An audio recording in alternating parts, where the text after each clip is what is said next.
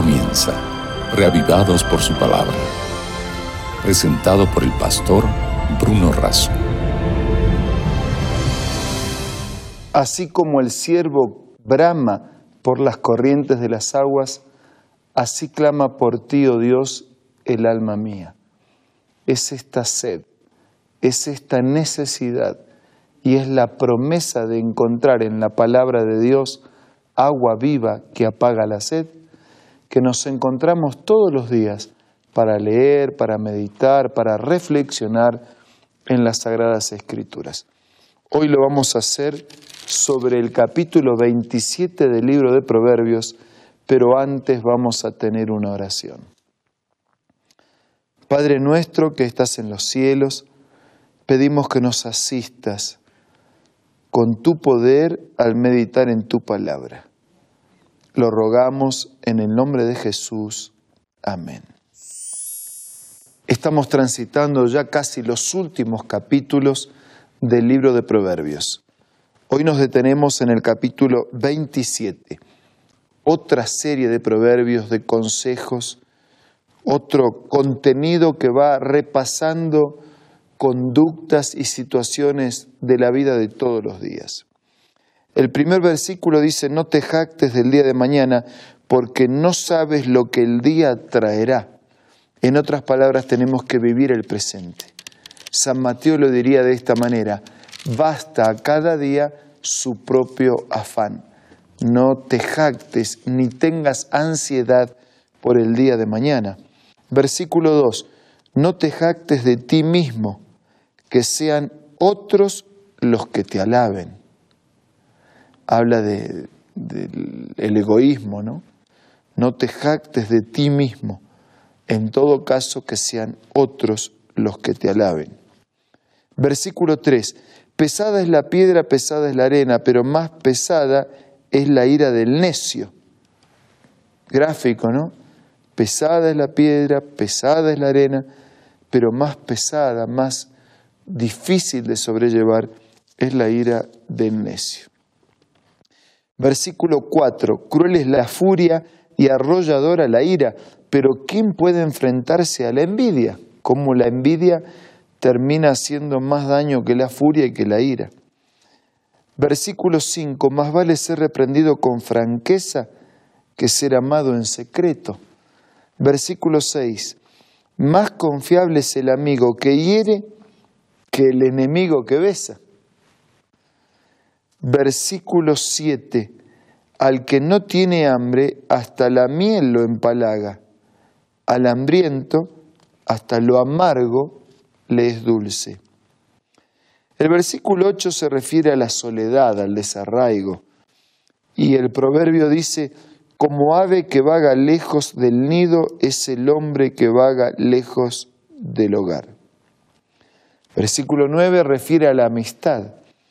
El perfume y el incienso alegran el corazón, pero la dulzura de la amistad fortalece al ánimo. El versículo 10 insiste con el papel de la amistad, solo que lo hace en estos términos. No abandones a tu amigo ni al amigo de tu padre. Versículo 11 la última parte del 10 y el 11. No vayas a la casa de tu hermano cuando tengas un problema. Más vale vecino cercano que hermano distante. Hijo mío, sé sabio y alegra mi corazón, así podré responder a los que me desprecian. Es decir, el primer proverbio eh, refiere a que algunos solamente buscan a algunas personas cuando tienen problemas. En realidad los tenemos que buscar siempre y que un vecino cercano puede hacer mucho más por una persona que un hermano distante.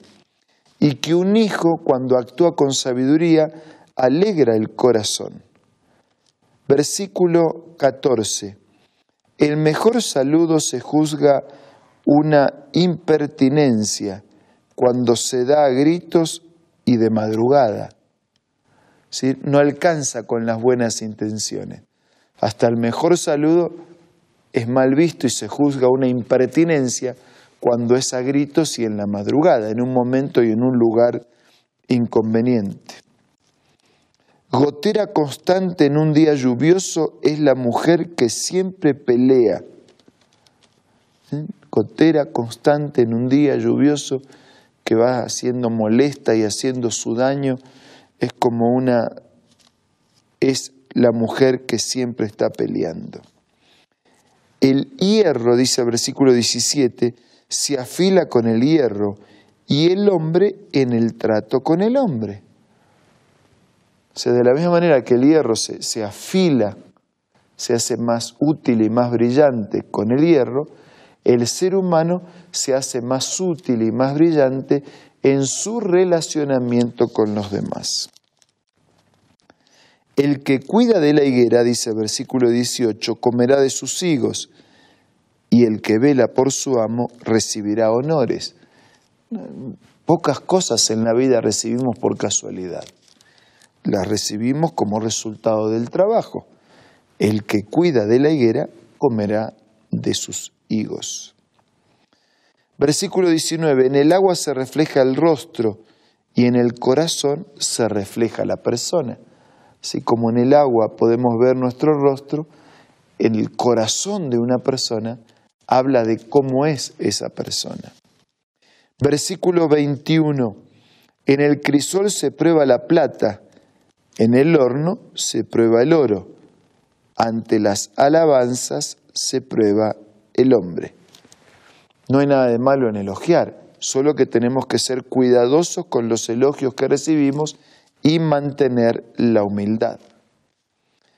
En el crisol se prueba la plata y en el horno se prueba el oro.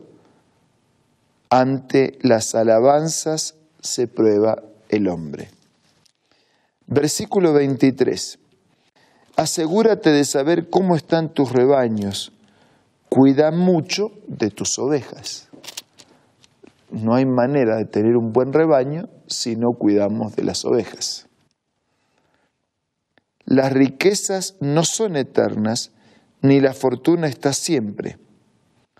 Cuando se limpien los campos y brota el verdor, y en los montes se recoja la hierba, las ovejas te darán para el vestido, y las cabras para comprar un campo. Tendrás leche de cabra en abundancia, para que se alimenten tú y tu familia y toda tu servidumbre. La diligencia, la responsabilidad y la perseverancia hacen que podamos juntar o cosechar el fruto de nuestro trabajo. El fruto del trabajo, un trabajo atendido con diligencia, con responsabilidad, con puntualidad, con compromiso, con perseverancia, nos hará disfrutar del resultado de toda esa entrega y de todo ese compromiso.